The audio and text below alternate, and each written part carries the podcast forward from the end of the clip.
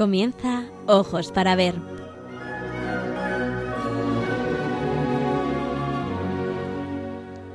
Hoy dirigido por María Ángeles Sobrino.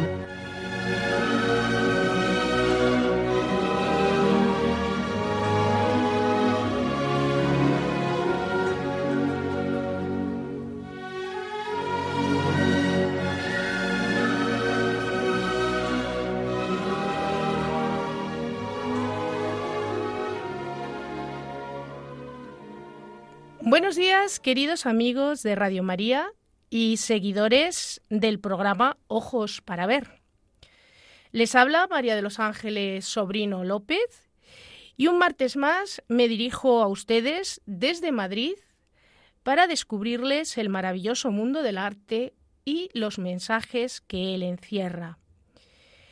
En el programa de hoy les propongo que nos acerquemos a un pintor español, contemporáneo de Goya, pero también muy diferente a Francisco de Goya. Me estoy refiriendo al pintor Luis Pared y Alcázar, que nació en 1746 y murió en 1799.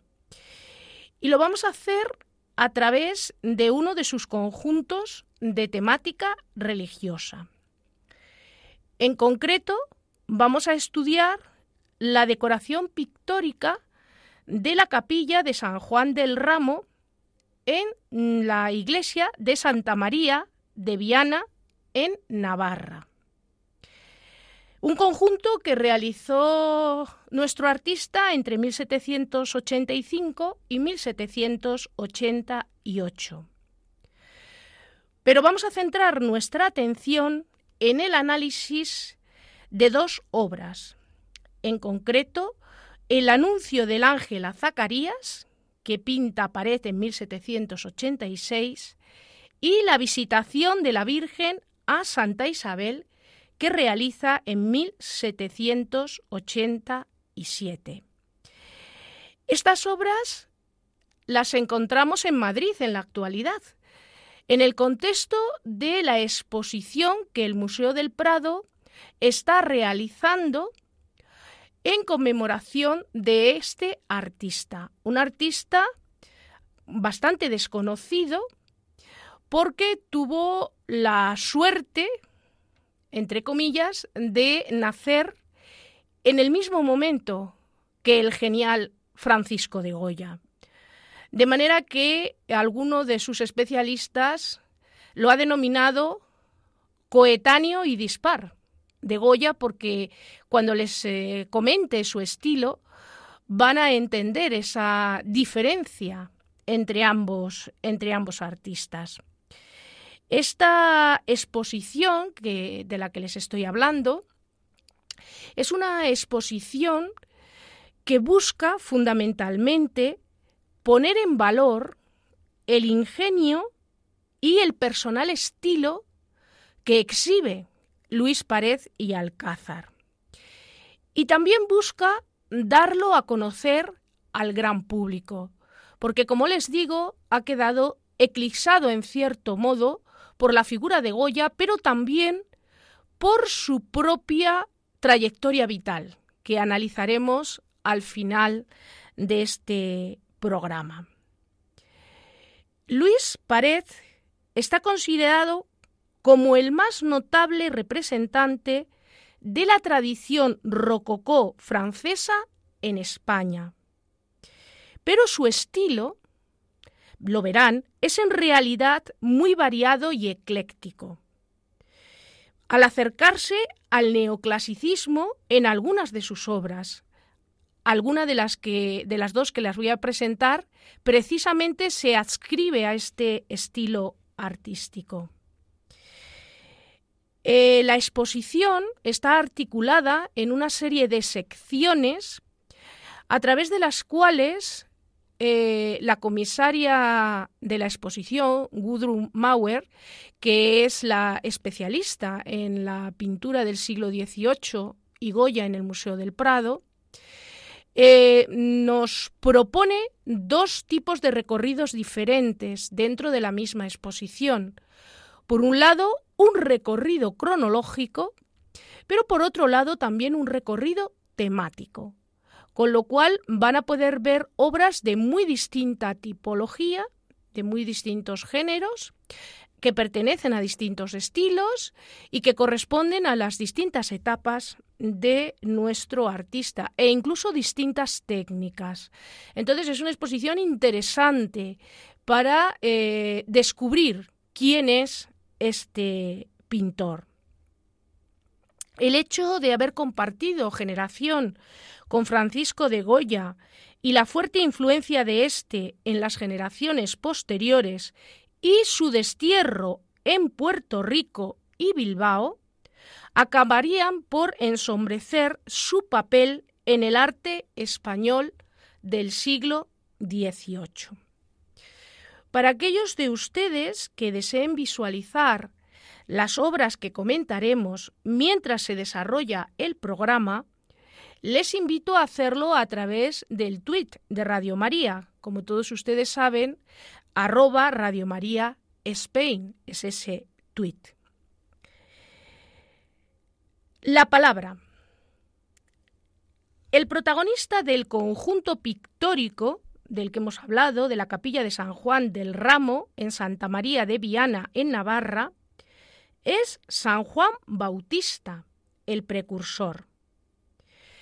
Hemos escogido los dos textos bíblicos que ilustran las dos composiciones creadas por Pared y que serán objeto de este programa. Por un lado, el anuncio del ángel a Zacarías y por otro la visitación de María a su prima Santa Isabel. Ambos textos proceden del Evangelio de San Lucas. El primero de ellos, en el que se anuncia el nacimiento de Juan el Bautista, está extraído de Lucas capítulo 1 versículos del 5 al 20. Y dice así, en los días de Herodes, rey de Judea, había un sacerdote de nombre Zacarías, del turno de Abías, casado con una descendiente de Aarón, cuyo nombre era Isabel. Los dos eran justos ante Dios y caminaban sin falta según los mandamientos y leyes del Señor. No tenían hijos, porque Isabel era estéril, y los dos eran de edad avanzada. Una vez que oficiaba delante de Dios con el grupo de su turno, según la costumbre de los sacerdotes, le tocó en suerte a él entrar en el santuario del Señor y ofrecer el incienso.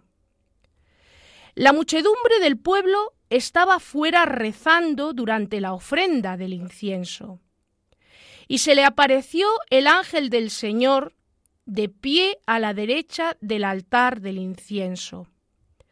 Al verlo, Zacarías se sobresaltó y quedó sobrecogido de temor. Pero el ángel le dijo, No temas, Zacarías, porque tu ruego ha sido escuchado. Tu mujer Isabel te dará un hijo, y le pondrás por nombre Juan. Te llenarás de alegría y gozo, y muchos se alegrarán de su nacimiento, pues será grande a los ojos del Señor. No beberá vino ni licor. Estará lleno del Espíritu Santo ya en el vientre materno, y convertirá muchos hijos de Israel al Señor, su Dios. Irá delante del Señor con el espíritu y poder de Elías, para convertir los corazones de los padres hacia los hijos y a los desobedientes a la sensatez de los justos, para preparar al Señor un pueblo bien dispuesto. Zacarías replicó al ángel, ¿Cómo estaré seguro de eso? Porque yo soy viejo y mi mujer es de edad avanzada.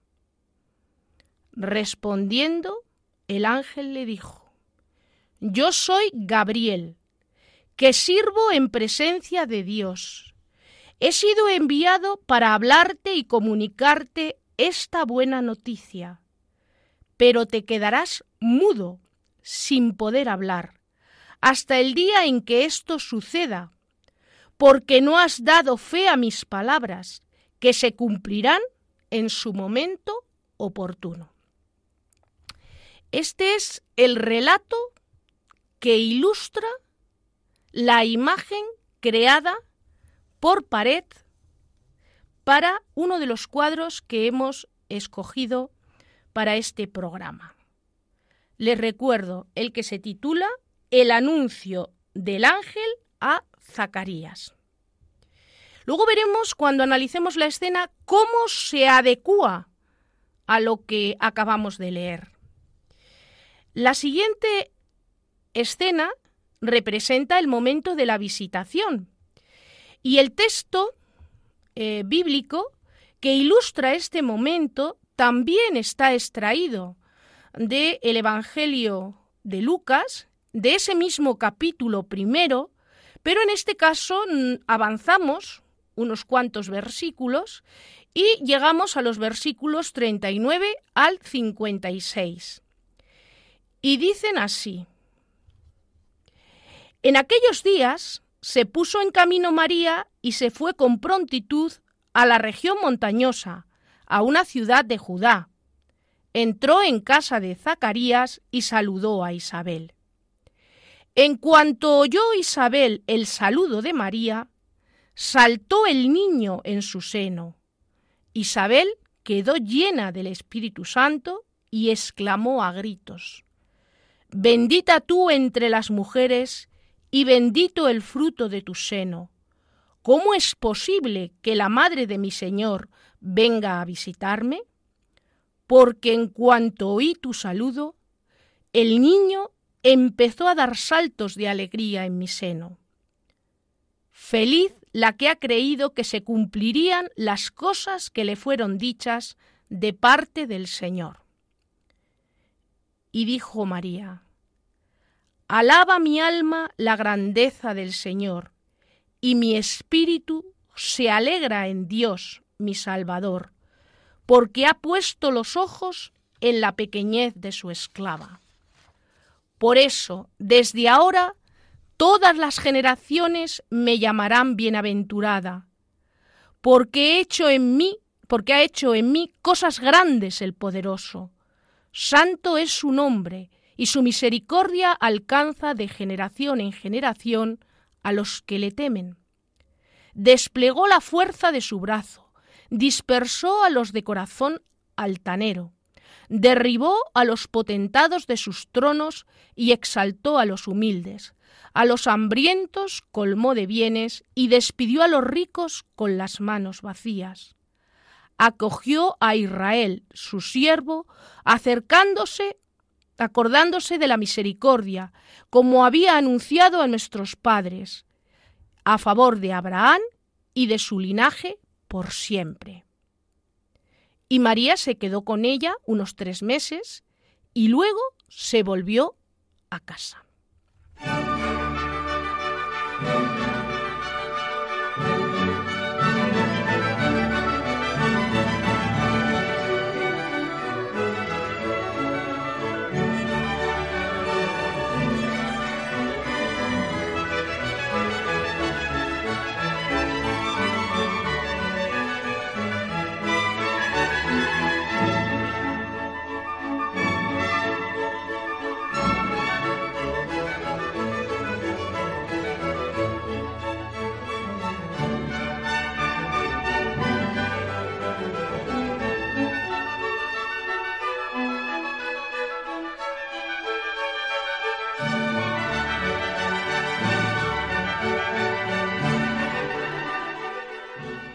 Queridos amigos de Radio María, después de esta pausa musical en la que hemos escuchado el, el Magnificat de Johann Sebastian Bach, les recuerdo que estamos emitiendo el programa Ojos para Ver, en esta ocasión dedicado al conjunto pictórico de San Juan del Ramo en Santa María de Viana, en Navarra, y que concretamente vamos a analizar dos de las composiciones que realizó Pared para este conjunto y que han viajado hasta Madrid para participar en la exposición monográfica que el Museo Nacional del Prado está dedicando a este pintor español del siglo XVIII. Las dos escenas son el anuncio del ángel a Zacarías y la visitación de la Virgen a Santa Isabel. Vamos a hablar un poquito del el protagonista de este conjunto, que es la figura de Juan el Bautista. Según la tradición cristiana, Juan el Bautista nació seis meses antes que Jesús. Su historia es narrada en los cuatro evangelios canónicos. En ellos se menciona el papel que Dios le encomendó para que fuera el precursor de Jesús, que era el Mesías anunciado. De la infancia de Juan no sabemos nada. Solo sabemos que sus padres fueron el sacerdote Zacarías y su madre se llamaba Isabel, que según también la tradición cristiana era prima de María, la madre de Jesús, que lo acabamos además de comentar. Tal vez, siendo todavía un muchacho, y quizá huérfano de sus padres, pues no hemos de olvidar que nació cuando ambos tenían una edad avanzada, se debió de retirar al desierto de Judá. Y allí, en contacto con la naturaleza, se sentiría más cerca de Dios. Su juventud la debió dedicar a la penitencia y la oración. En el tiempo que pasó en el desierto, como vestido solo llevaba una piel de camello. De ahí que sea uno de los atributos que nos permite identificarlo cuando lo vemos representado por los artistas. Y se alimentaba de aquello que la providencia le proporcionaba. Frutos silvestres, raíces, langostas y miel silvestre. Juan no conocía a Jesús, a pesar de que la historia del arte nos haya dejado imágenes hermosísimas del encuentro entre ambos siendo niños, como por ejemplo las tiernas escenas de Sagradas Familias creadas por Rafael de Urbino en Italia, en Roma concretamente, o la deliciosa escena de los niños de la concha creada por Murillo y que también podemos mm, disfrutar en el Museo del Prado. Estas son creaciones artísticas que proceden de la invención de sus creadores y que fueron auspiciadas por la Iglesia Católica con la finalidad de hacer más comprensibles a los fieles los papeles de ambos en la misión que Dios les había encomendado. El Espíritu Santo anunció a Juan que le vería en el Jordán y le dio una señal para que lo reconociera. Aquel sobre quien vieras que me poso en forma de paloma, ese es. Es decir, la señal es la paloma que se posa sobre ese hombre que es singular, que es especial, que es Jesús, el Mesías. Hacia el año 28, eh, Juan el Bautista se fue a la ribera del río Jordán, guiado por el Espíritu Santo, para predicar un bautismo de penitencia. El mensaje de Juan el Bautista inquietó muchísimo a las autoridades de Jerusalén, y más concretamente a Herodes Antipa, que era el tetrarca de Galilea. ¿Por qué estaba tan inquieto?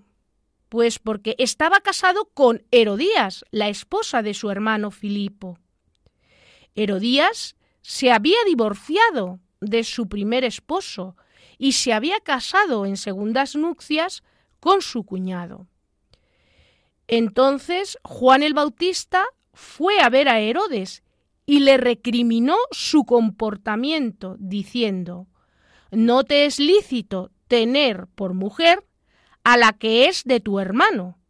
Además, le recriminó otros malos comportamientos. Predicó a orillas del Jordán, predicó en la zona y los judíos empezaron a sospechar si sería el Cristo que tenía que venir. Y enviaron a un sacerdote a preguntarle, ¿Tú quién eres? Y él confesó claramente, Yo no soy el Cristo. Insistieron, Pues, ¿cómo bautizas? Y Juan les respondió diciendo, Yo bautizo con agua, pero en medio de vosotros está uno a quien vosotros no conocéis. Él es el que ha de venir después de mí. Por ese tiempo llegó Jesús a Galilea, llegó al Jordán, en busca de Juan, para ser bautizado. Y Juan se resistía, diciendo, yo debo ser bautizado por ti, y tú vienes a mí. A lo que respondió Jesús, déjame hacer esto ahora, así es como conviene que nosotros cumplamos toda justicia. Entonces Juan condescendió.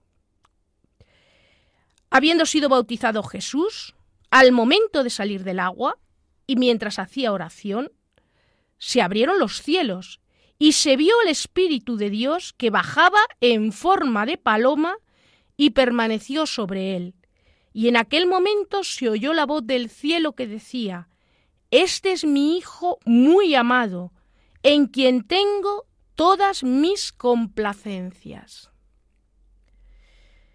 Mientras esto acontecía en la ribera del río Jordán, Herodías instigaba a Herodes para que matara a Juan el Bautista. Se sentía amenazada. Las presiones de Herodías sobre Herodes Antipas fueron tan fuertes que finalmente Herodes envió a su ejército al Jordán para apresar a Juan. Lo encarceló pero no se atrevía a matarlo, pues le consideraba un hombre justo. Herodes estaba sorprendido y preocupado por lo que decía Juan. Tenía dudas. Herodías le odiaba y quería su muerte. Solo necesitaba esperar el momento. De modo que, estando Juan en la cárcel y viendo que algunos de sus discípulos tenían dudas respecto a Jesús, los mandó a él para que los fortaleciera en la fe. Llegó el cumpleaños de Herodes y se celebró, como saben ustedes, un gran banquete. Y al final del mismo entró la hija de Herodías, la famosa Salomé, y bailó en presencia de todos de forma que no solo agradó mucho a los invitados, sino que también agradó principalmente a su padrastro, a Herodes Antipa. Y entonces el rey juró a la muchacha que le daría lo que le pidiese. Y ella, pues, no sabía muy bien qué pedirle, salió fuera, preguntó a su madre y le dijo, ¿qué le pediré? Y Herodías vio la ocasión de conseguir del rey lo que tanto ansiaba, y le dijo a su hija, pídele la cabeza de Juan el Bautista. La muchacha, entrando de nuevo al salón, le dijo al rey que le entregara en una bandeja la cabeza del Bautista. En ese momento el rey se dio cuenta del error que había cometido al decirle a su hijastra que le daría lo que le pidiera pero se veía forzado a hacer algo que no quería hacer, como era matar a Juan el Bautista, pero había jurado que le daría lo que le pidiera. Y para no desairarla, llamó a la guardia y les ordenó que fuesen a la prisión, lo decapitaran y entregaran a la muchacha la cabeza de Juan tal y como había solicitado. Los discípulos de Juan tomaron el cuerpo y lo enterraron en una tumba.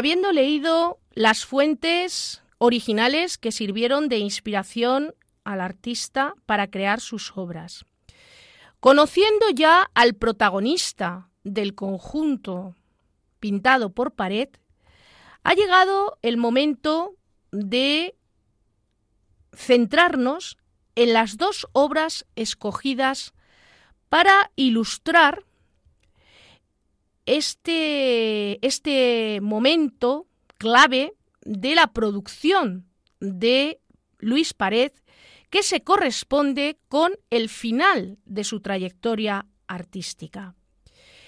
En concreto, las dos obras escogidas se exhiben en la, en la octava sección de la exposición, que, como les he comentado, es una exposición dedicada a Pared que se celebrará en el Museo del Prado hasta el 21 de agosto. Es la exposición del verano en el Museo del Prado. Les recuerdo los títulos de las dos obras que vamos a analizar. El anuncio del arcángel a Zacarías y la visitación de la Virgen a Santa Isabel. Ambas composiciones están pintadas al óleo sobre lienzo y son de gran tamaño, puesto que sus medidas son 266 por 224,5 y 267 por 233 centímetros respectivamente. En estas impactantes pinturas, unas de las últimas, como hemos dicho, realizadas por Pared durante su estancia bilbaína, llama la atención la extraordinaria calidad y complejidad técnica y compositiva que alcanzan las obras. Muestran además la manera original del artista de servirse de modelos para conferir vivacidad y expresividad a las figuras y las escenas. Así como llama también la atención su excelente técnica, con la que es capaz de describir con gran naturalidad y variedad todos los pormenores representados. También se aprecia en ellas cómo el artista se sirvió con el ojo moderno de un historiador del arte de los estilos del barroco y neoclasicismo para subrayar la cronología de ambas escenas. Junto a ellas se expone también una selección de sus excelentes dibujos preparatorios para una de estas pinturas, en concreto la que representa el anuncio del arcángel a Zacarías, que se encuentra en una colección privada, además de otros dibujos que nos ilustran la decoración mural de esta capilla y que se conservan en la magnífica colección de dibujos y estampas que tenemos en el gabinete del Museo Nacional del Prado. En 1785, poco antes del fallecimiento del infante don Luis y del levantamiento de su destierro, obtuvo el encargo de realizar la decoración de la capilla de San Juan del Ramo, recién construida como anexo de la iglesia gótica de Santa María de la Asunción en Viana, Navarra. La capilla es de planta cuadrada y está cubierta con una cúpula rematada con una linterna. Se apoya sobre cuatro pechinas se accede a través de otra capilla perteneciente al antiguo templo y que está cubierta con una bóveda de crucería gótica. La nueva capilla alberga un altar mayor y dos retablos laterales neoclásicos.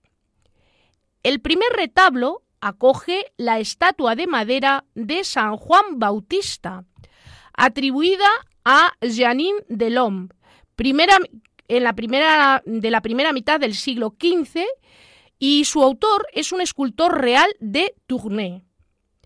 Dicha talla procedía del antiguo convento franciscano de San Juan de Ramo, fundado en el siglo XV por Carlos de Viana, que quiso agradecer así su milagrosa salvación durante una gran tempestad fue trasladada a la iglesia de Santa María de la Asunción en el siglo XVII.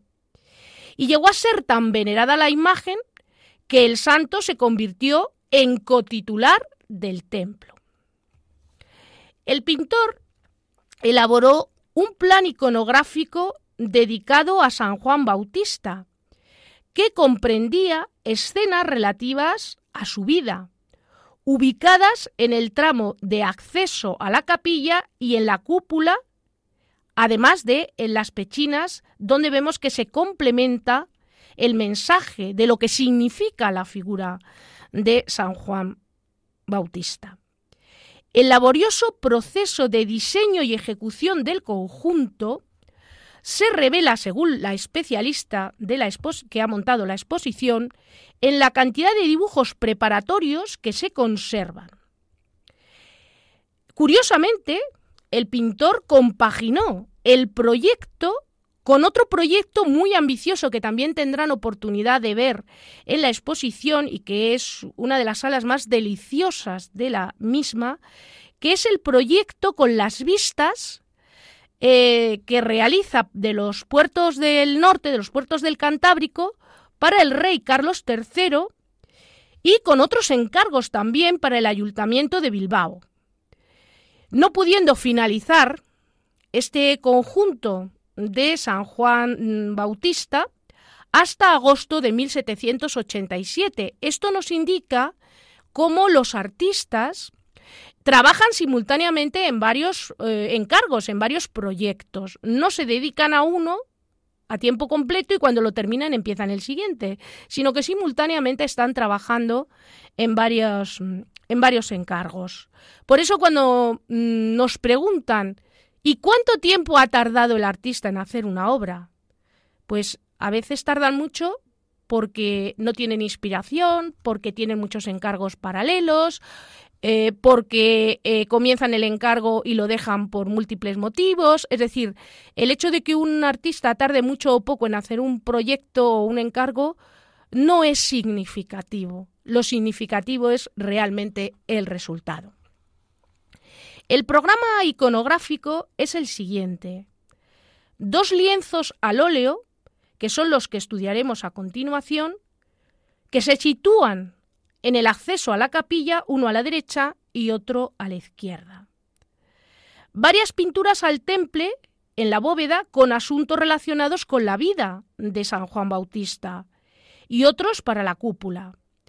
Las escenas que representa son la predicación de San Juan Bautista, que está situada sobre el altar mayor, San Juan joven y el ángel, el prendimiento de San Juan, y San Juan y los primeros discípulos de Jesús.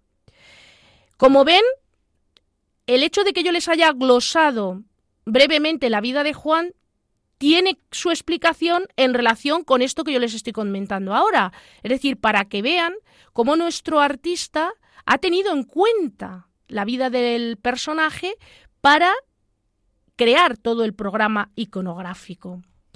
Y el conjunto se completa con las pinturas alegóricas de las cuatro pechinas, que les recuerdo son esas piezas triangulares sobre las que descansa la cúpula y que están dedicadas a esas alegorías que representan la sabiduría, la santidad, la castidad y la constancia, virtudes atribuidas a San Juan Bautista.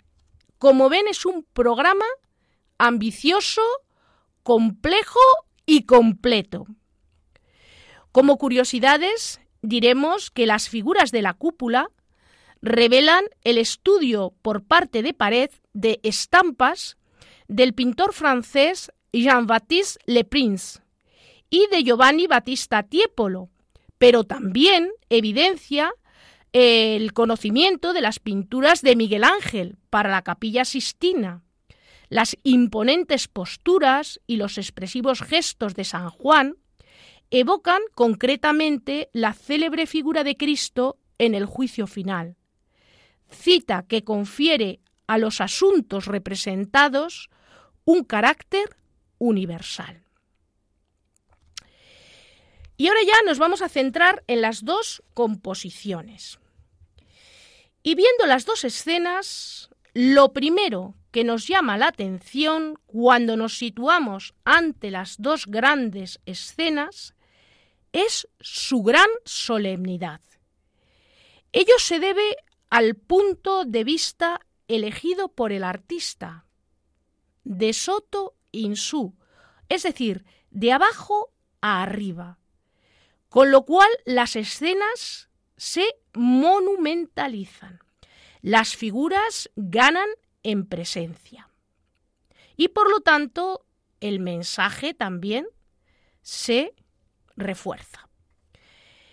Pero si miramos las dos escenas simultáneamente, y así nos lo propone la conservadora, puesto que una escena nos la coloca en un lado y la otra en, una, pared, en un muro, y la otra en el muro contiguo, nos damos cuenta de que, como hemos mencionado hace un poquito, hay diferencias estilísticas y se corresponden precisamente con el mensaje que el artista está transmitiendo en la representación.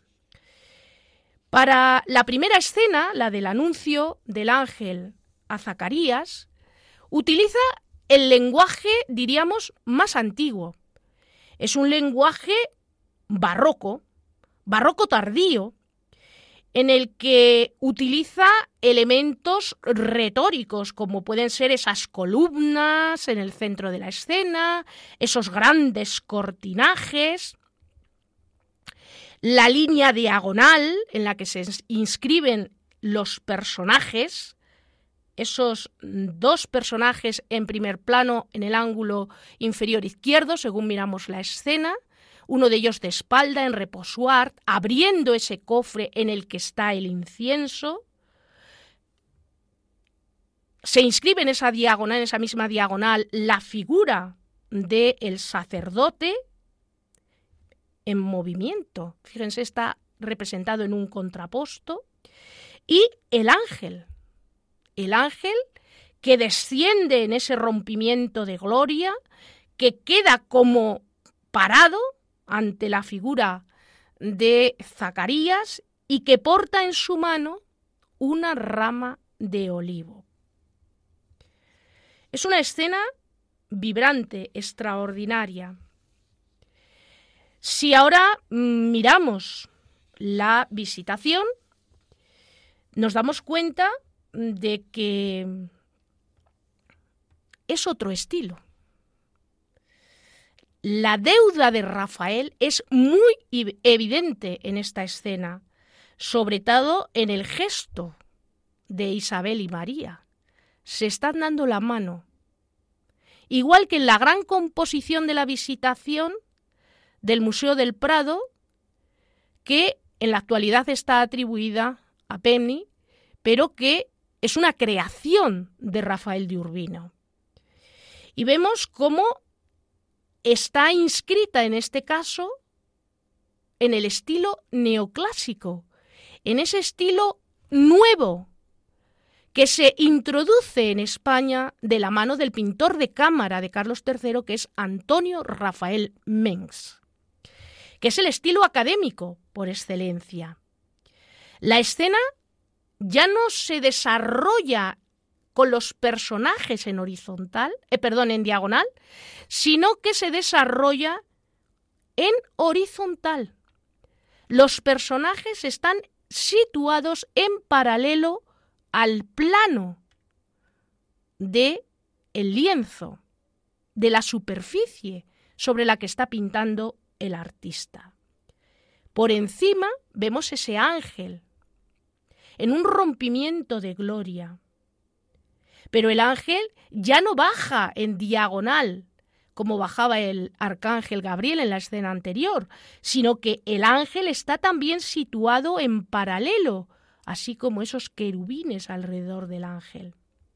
Es muy interesante también ver cómo en esta escena participan, por un lado Zacarías y por otro lado José, que no aparecen mencionados en el texto, pero que, lógicamente, hemos de suponer que estaban allí en ese instante, porque María no va a ir sola a visitar a su prima Santa Isabel. Y vemos cómo efectivamente San José está con la borriquita, está sujetando el medio de transporte y Zacarías, con un gesto de las manos abiertas, acoge a los visitantes, como buen anfitrión. Vemos también que la escena pierde profundidad en el caso de la visitación frente a la escena del anuncio del ángel a Zacarías al estar en esa posición horizontal. Y llama la atención la dulzura en la expresión de los rostros de María y de su prima Santa Isabel. Ambas escenas participan de un dibujo excelente, de una paleta cromática rica, de colores brillantes y extraordinaria, y de un estilo primoroso. Es decir, el pintor utiliza una técnica tremendamente delicada para crear cada uno de los detalles de estas dos composiciones. Centrándonos de nuevo en el anuncio del ángel a Zacarías, creada en 1786, vemos cómo Pared centra su atención en el momento en el que el arcángel Gabriel le dice al sacerdote Zacarías que su esposa Isabel dará a luz a un hijo al que deberán llamar Juan. Destaca la corrección iconográfica, así como su delicadeza y el excelente modelado de, de todos los elementos de la escena. La composición parte de un dibujo preparatorio, teniendo la escena definitiva un marcado barroquismo que se observa en detalles como el contraposto, es decir, esa posición que adopta la figura de Zacarías, que sobre su propio eje gira. El cuerpo estaba de frente y gira hacia la figura del arcángel para prestarle atención e incluso ese gesto de cierta sorpresa de Zacarías. Y por otro lado hay un detalle aquí importantísimo que en el texto se señala, y es el gran protagonismo que tiene el humo del incienso. El humo del incienso se funde con las nubes y con el arcángel que desciende y crea un efecto realmente extraordinario en la escena. Así confiere Pared al interior del templo un aire más místico que subraya el carácter milagroso de la aparición angélica, lo que asimismo se potencia con la iluminación y las brillantes tonalidades de la arquitectura, la indumentaria y los distintos objetos. Las figuras que componen la escena, como hemos dicho, se inscriben en esa diagonal y el sacerdote está identificado como tal por el pectoral con las doce piedras preciosas que representan a las doce tribus de Israel, que se ve sorprendido en oración ante el altar. De ahí que aparezca representado con las manos juntas, en oración. Reza frente a las tablas de la ley, que muestran una inscripción. Amarás y adorarás a tu Dios con todo tu corazón, con toda tu alma, con toda tu fuerza. Esta es la oración más sagrada, base también del mandamiento nuevo de Jesús. Es una escena realmente maravillosa que les invito que vayan a ver al Museo del Prado. Y la otra escena es la visitación de la Virgen a Santa Isabel, escena que termina de crear en 1787. En este caso no se conoce el dibujo preparatorio para el cuadro.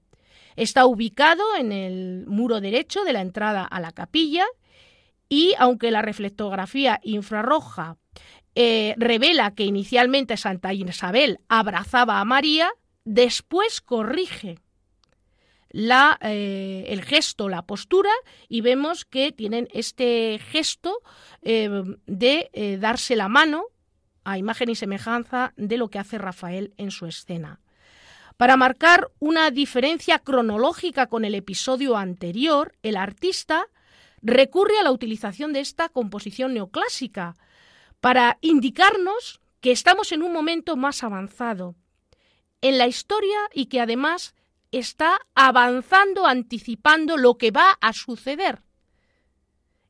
Eh, o lo que le va a suceder al pueblo de Israel con el encuentro entre los dos niños que están en los vientres de sus madres y lo que va a suponer para ese pueblo escogido la presencia en el espacio y en el tiempo de estos dos personajes. Eh, las figuras están representadas con una mayor dulzura en las expresiones, eh, sin esa profundidad, como hemos comentado ya previamente. Están pintados con una gran maestría y en ellos se reconocen modelos que podemos rastrear en otras obras de la producción de pared en Bilbao, donde, les recuerdo, se hicieron esta obra y su pareja. Vamos a hacer ahora una pequeña pausa musical para asimilar todo esto que acabamos de comentar y seguimos escuchando el Magnífica de Sebastian Bach.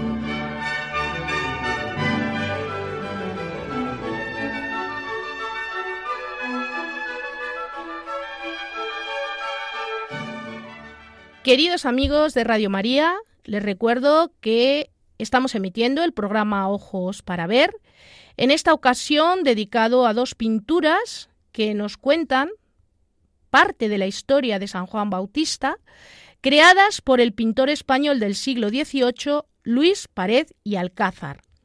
Hasta el momento hemos referido las fuentes bíblicas que sirvieron de inspiración al artista para la creación de sus obras, Hemos glosado brevemente la vida de San Juan Bautista y presentado las dos obras elegidas para este programa. Ahora vamos a hablar de la vida del pintor. Como podrán comprobar, la vida de este artista es muy azarosa. Luis Pared y Alcázar nació el 11 de febrero de 1746 en Madrid. En su infancia estudió humanidades y latín y aprendió a dibujar con Agustín Duflos, un joyero del rey, lo que explica ese estilo preciosista tan característico que tiene el artista. En 1757 fue admitido como alumno en la Real Academia de Bellas Artes de San Fernando, en Madrid. En 1759 se inició el reinado de Carlos III. El rey llamará a la corte al pintor bohemio Antonio Rafael Mens, que introdujo el estilo neoclásico, como ya hemos mencionado. En 1763, el infante don Luis, hermano menor del rey, le costeó a Pared una estancia formativa en Roma de tres años. A su vuelta, creó novedosas obras para la familia real y también trabajó para particulares. En 1774 fue nombrado pintor de cámara del infante don Luis. Para él realizó dos conjuntos de aguadas de aves y otros animales de su gabinete de historia natural, que podrán ver algunas de estas eh, imágenes en la exposición. En 1775 fue condenado al destierro en Puerto Rico por su presunta implicación en el encubrimiento de los amoríos del infante con María Teresa de Vallabriga. Desde Madrid, su esposa realizó gestiones para lograr su vuelta. Tras pasar tres años en el destierro, en 1778 Carlos III le permitió regresar a España, aunque con la prohibición de acercarse a la corte, estableciéndose en Bilbao, donde se reunió con su familia. En 1780 fue nombrado académico de mérito de la Academia de Bellas Artes de San Fernando, tras el envío de la circunspección de Diógenes. Pronto va a recibir numerosos encargos públicos y particulares que le darán fama. Como ya hemos visto, fue en 1785 cuando se le encomienda la decoración de la capilla de San Juan del Ramo en la iglesia de Santa María de Viana, en Navarra. Ese mismo año, tras el fallecimiento del infante don Luis, el rey le levantó el destierro, aunque permaneció ocupado trabajando en el norte de España. En 1786 el rey le encargó que pintara dos vistas de puertos del Cantábrico al año. Con este encargo consiguió recuperar los ingresos que recibía como pintor del infante don Luis. En abril de 1788 entregó unos diseños para fuentes en Pamplona y concluyó los trabajos para la capilla de Viana. Habiendo llegado Carlos IV al trono español en 1789, se desplazó a Madrid a petición del nuevo rey para pintar la jura de don Fernando como príncipe de Asturias, un cuadro que terminaría dos años después y que también pueden ver en la exposición. En 1792 fue nombrado vicesecretario de la Academia de San Fernando, por lo que va a establecer su residencia definitivamente en Madrid. Al no recibir encargos importantes, al final de su vida se dedicó sobre todo a la realización de dibujos para estampas. En 1789, en concreto el 14 de febrero, nuestro artista falleció de tuberculosis a la edad de 53 años. Como ven, una historia bastante apasionante y azarosa la de nuestro pintor que explica muchas de las mm, situaciones en las que encontramos sus obras y explicaría también, bueno, pues esa disparidad con la obra de Francisco de Goña del que es contemporáneo. Bien, queridos amigos de Radio María, estamos finalizando el programa que hemos dedicado a Luis Pared y Alcázar y a dos de las obras de temática religiosa que se exponen en estos meses en el Museo del Prado, en concreto hasta el 21 de agosto, con motivo de la exposición monográfica que dicha institución está dedicando a este artista del siglo XVIII. Les recuerdo que la música que ha acompañado este programa ha sido el Magnificat de Bach y no me queda más que despedirme de todos ustedes esperando que el programa haya sido de su agrado e interés y dándoles las gracias por acompañarnos un martes más. Les emplazo para un próximo programa de Ojos para Ver Y ahora les invito a que sigan disfrutando de la programación de la Radio de la Virgen, nuestra Madre del Cielo. Les deseo unas muy felices vacaciones, que Dios les bendiga y hasta muy pronto, queridos amigos.